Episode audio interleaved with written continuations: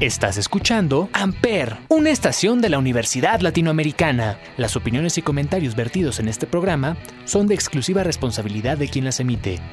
Amper Radio presenta. Buenos días, moscos y moscas. Estamos de regreso en el cigarrito mañanero. He mencionado a esta personita muchas, muchas, muchas veces en varios de mis programas ya que es alguien con la que convivo, que, que, llevo conociendo literalmente toda mi vida y desde antes de que nací. Damas y caballeros, les presento a mi mamá. Hola mamá, ¿cómo estás? Hola, Muy bien, gracias. Todo este programa me voy a morir de la risa porque estoy, no sé, me da mucha pena hablar contigo aquí, pero sí, pero aquí estamos. Me trajiste. Sí, te traje, pero... Pero pues sí, vamos a platicar básicamente de cómo nuestra relación, madre e hija, de lo bueno, de lo malo, de, varios temas que nos han hecho reír cuando te los platico fuera de la cabina. Y, y sí es algo que me gusta, que me gustaría como compartir con el mundo, porque sé que no todos tienen la misma relación con su mamá. Nos vamos con la canción de Lo mejor de mi vida eres tú, de Ricky Martin. Yo me siento al fin feliz la tristeza no es para mí. ¿Y qué me importa lo que viví? Si me regalan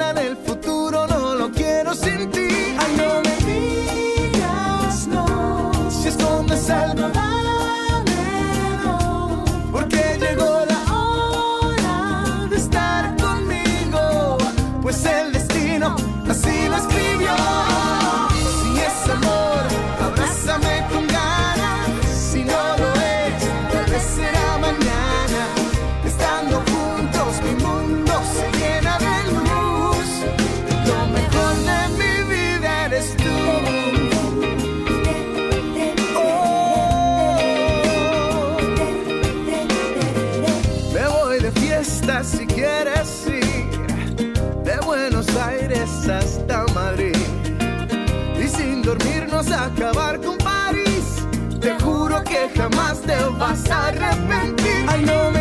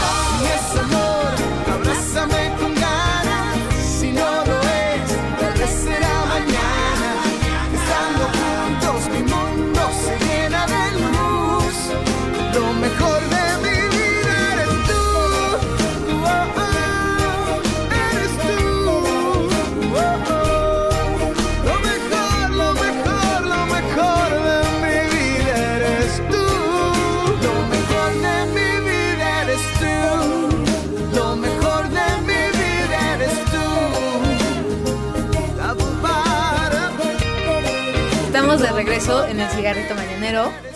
Como ya les dije en la, en la introducción, estoy aquí con mi mamá, me acompaña en la cabina mi mamá.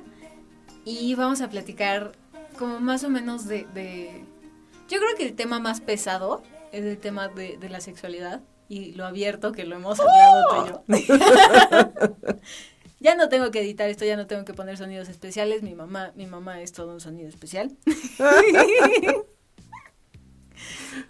Sí, me llevo muy pesado con mi mamá para antes de que empiecen como, ay, qué, qué bonita relación. Sí, me llevo muy pesado con mi mamá, no importa.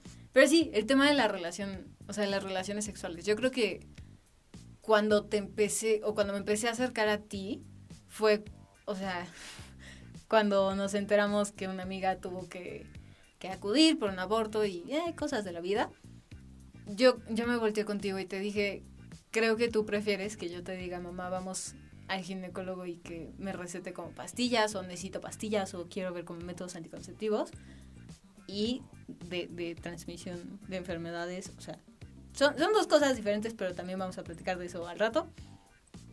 Y prefieres que te diga vamos por pastillas a que te diga tengo una infección o, o necesito un necesito un aborto porque no quiero un hijo ahorita. Pero quiero ver, o sea, la relación que yo tengo contigo en, en ese aspecto, como en, en el de relaciones sexuales, ¿tú cómo lo ves? O sea, digo, ahora que eres mamá, ¿y cómo lo comparas a cuando tú tenías miedo y lo querías platicar o, o no lo podías o te daba pena platicarlo con tu mamá? Bueno, no, no, no tiene punto de comparación. No lo platicaba punto. Y, y ahora, pues sí, ese evento marcó este muchísimo la comunicación que, que tenemos. Antes de ese evento, pues platicábamos de del periodo menstrual, pero nada más, ¿no? Como que no había esa comunicación entre nosotros para nada. Y cuando tu amiga pasó por esto, pues ya empezamos a platicar un poquito más, porque eran muy chavitas, eran muy, muy chavitas y yo creo que nadie se, ah, y no, no se enteró la mamá de la, de la niña esta, este, y sí le dije que le dijera a su mamá y todo, porque yo creo que no hay mejor eh, manera de pasar por este trago que de la mano de, de tu mamá porque ella estaba agarradísima de la mano del novio y creo que era más chico que ella, una cosa así. Y, y la persona que debe estar a tu lado es tu mamá, sea aborto, sea embarazo, decías tenerlo o no decías tenerlo, tu mamá debe estar a tu lado. Es, es algo que, que no, hay, no hay vuelta de hoja, o sea, la persona madura, que te pueda aconsejar, que puede estar contigo, que, que va a estar contigo toda la vida, es tu mamá. Y, y, decidas lo que decidas, va a estar contigo.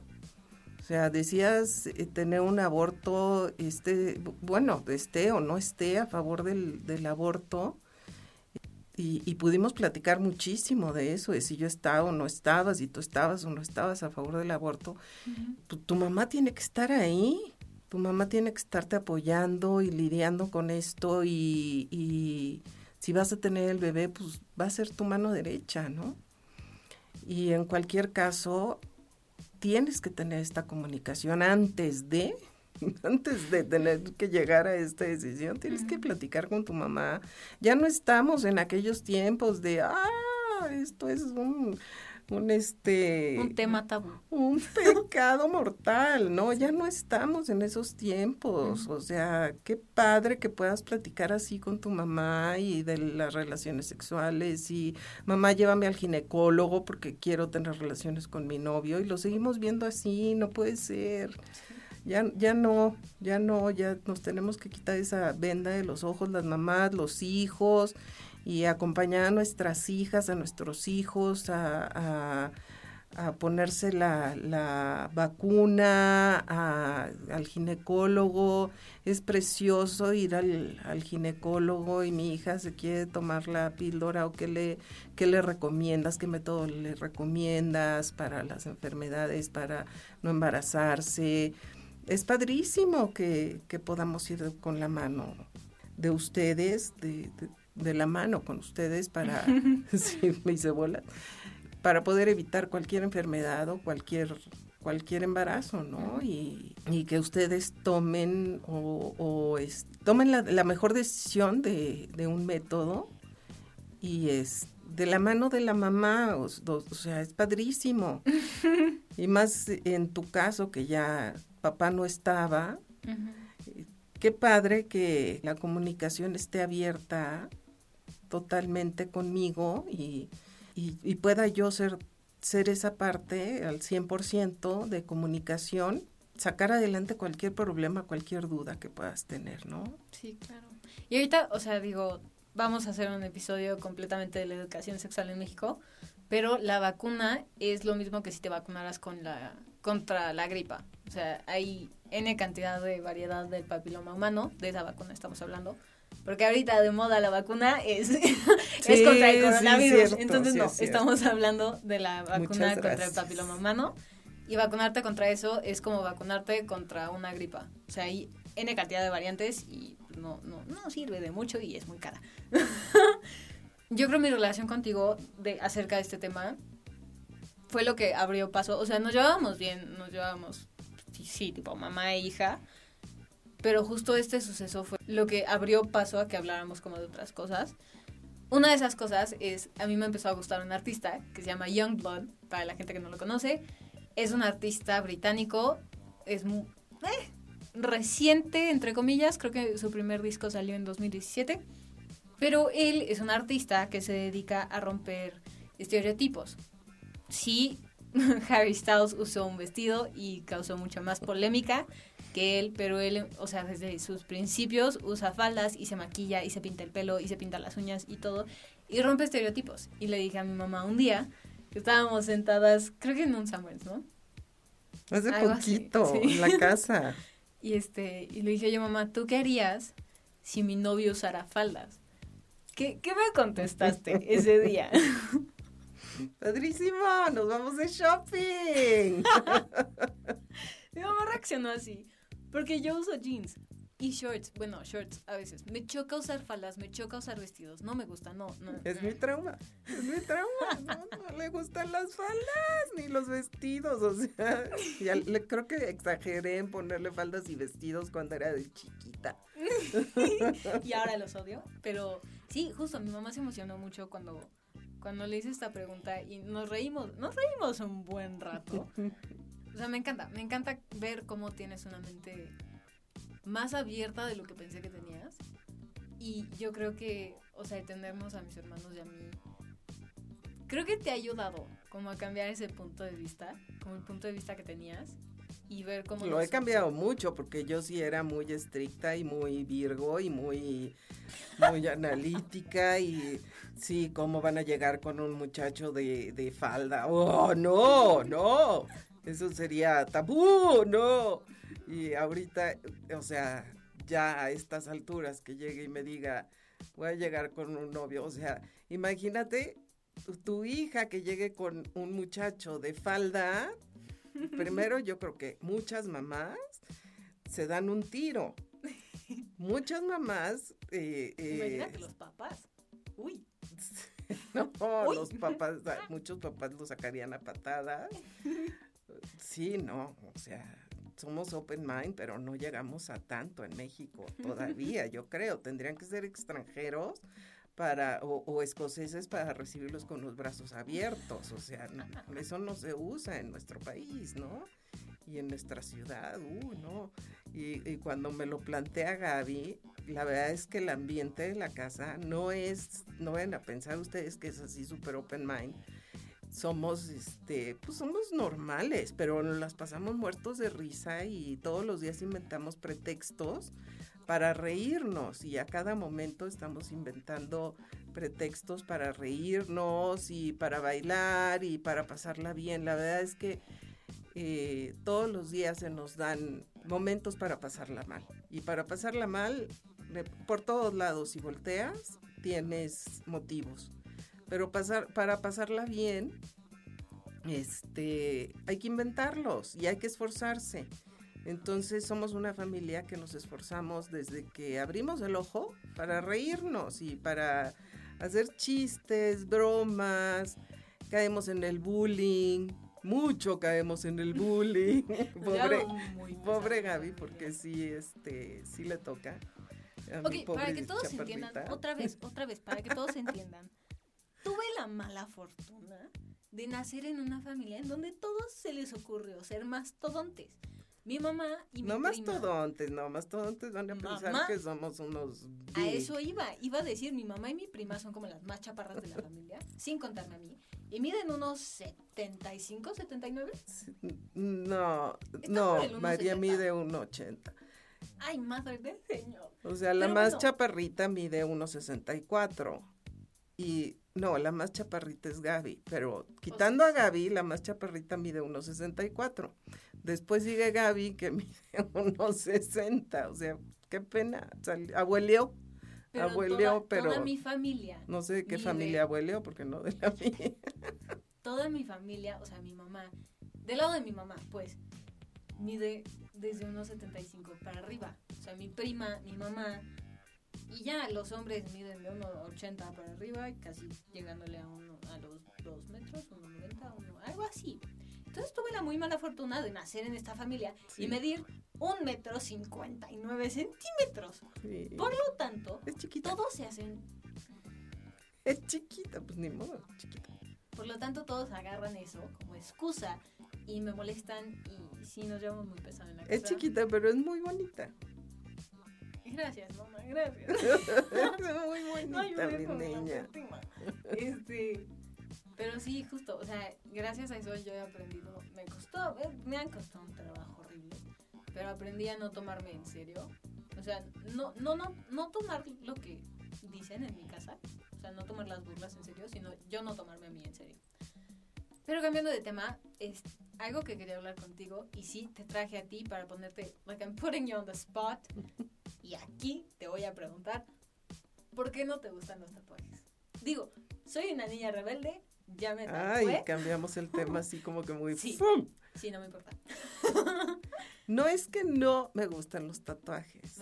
Es que para mí, desde mi muy especial punto de vista, los tatuajes es algo que te marca para toda la vida.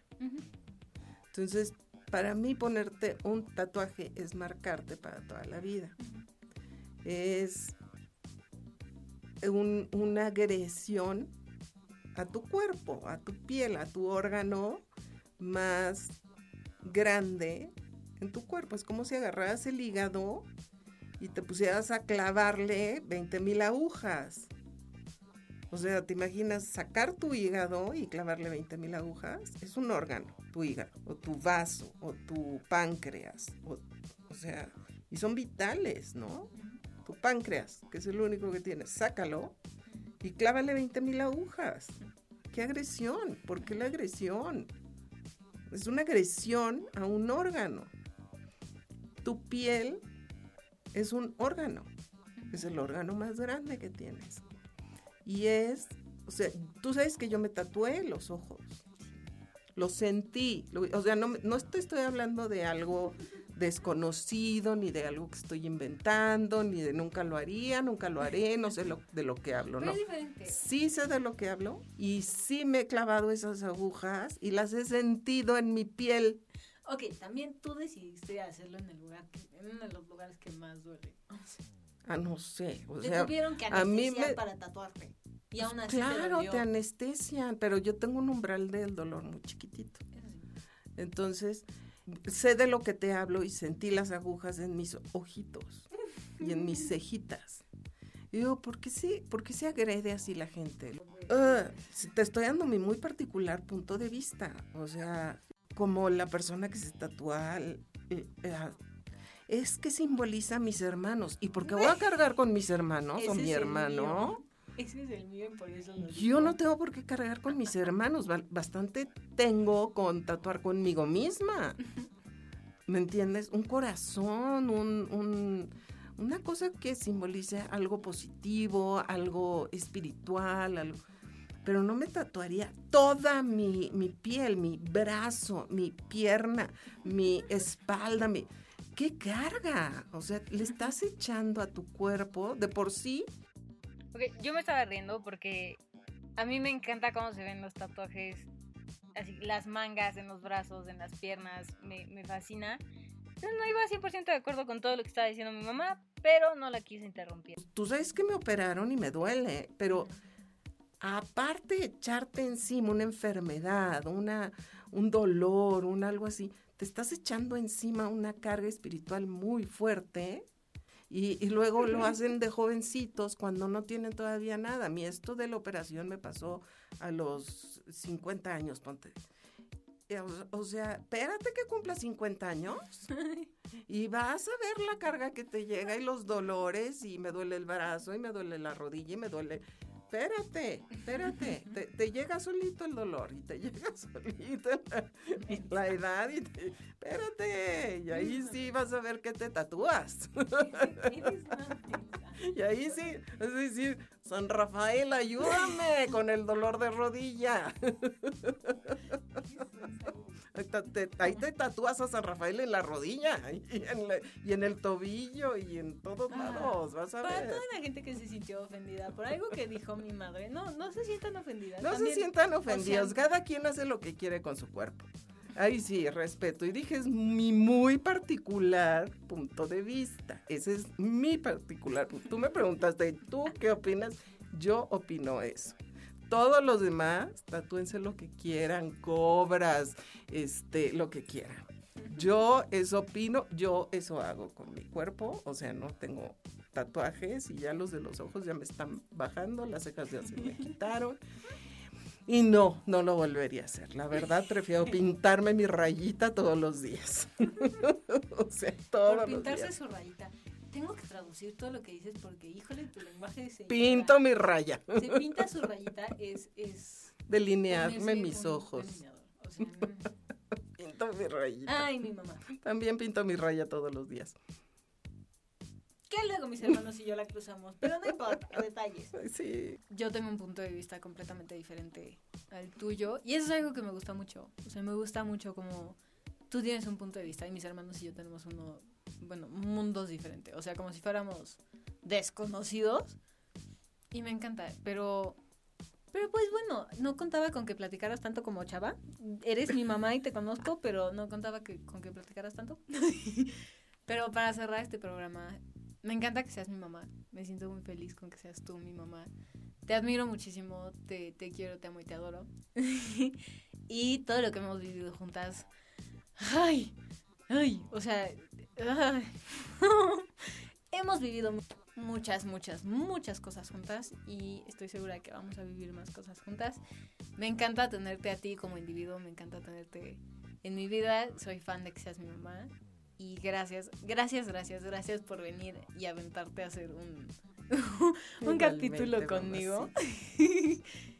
¿Quieres decirle a la gente que nos escucha en qué redes sociales te pueden encontrar? Si es que quieres que te encuentren en redes sociales, si no, es completamente válido decir que no. Este, como para que me van a encontrar en redes sociales. Estoy en Facebook como Gabriela Briseño y nada más, no, creo que nada más. Instagram también, que vea bienes raíces, vea.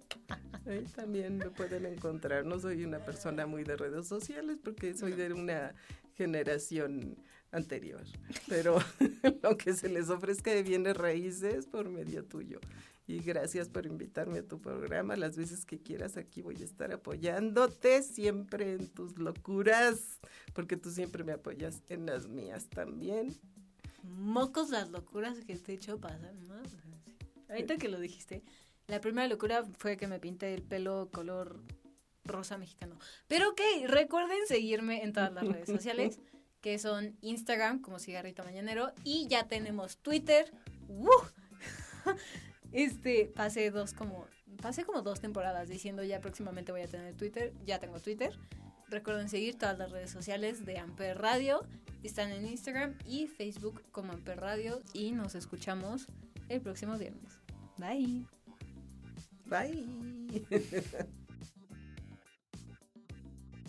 Amper, donde tú haces la radio.